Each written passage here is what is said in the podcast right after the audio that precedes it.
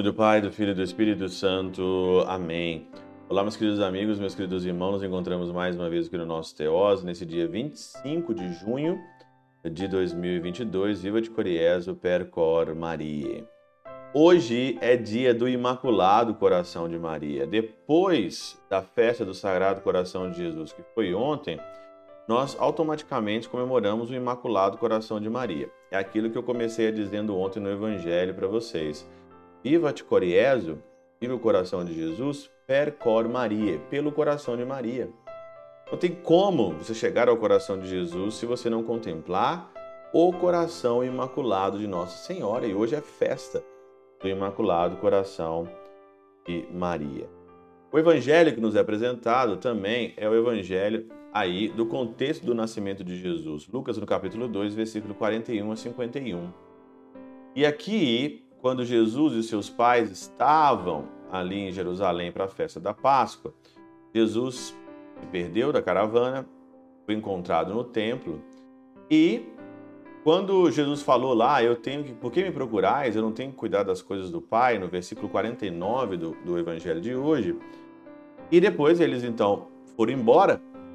E diz o Evangelho no versículo 51. Em seguida, desceu com eles a Nazaré, ele era submisso.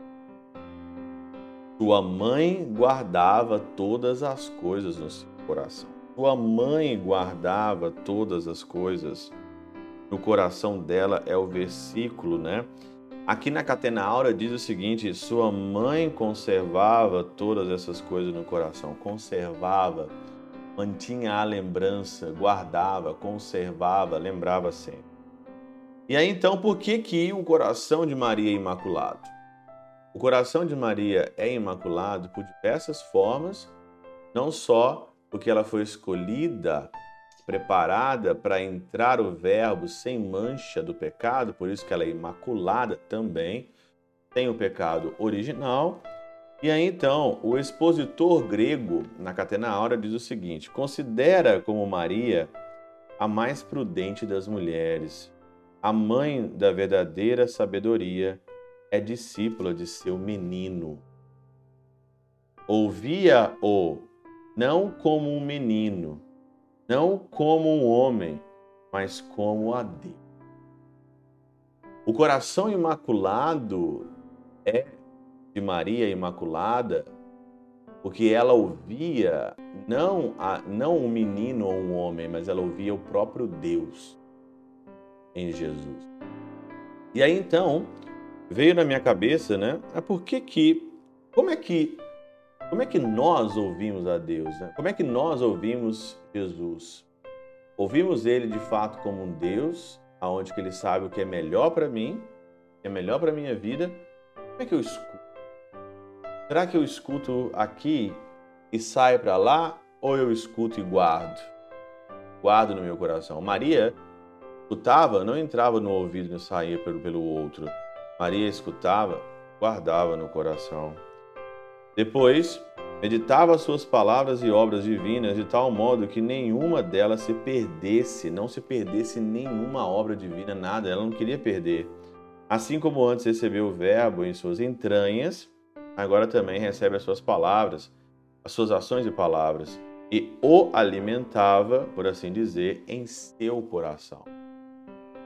Aqui então tem a função da de meditar, Quanto mais você medita, mais o seu coração fica imaculado, semelhante ao de Maria. Contemplava o que já trazia consigo e esperava que no futuro fosse revelado de maneira mais clara. Conservava o que trazia consigo e esperava uma revelação mais justa. E essa foi a sua regra, a sua lei por toda a vida.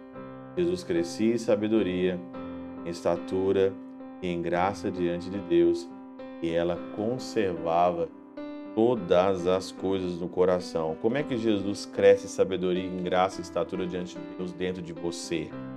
Conservando todas as coisas no coração. Por isso o coração dela é imaculado, porque ela é mestra da sabedoria. Se ela guardava no coração, tinha um propósito. Não era por acaso que ela guardava, que ela não guardava no coração. Ela guardava no coração dela.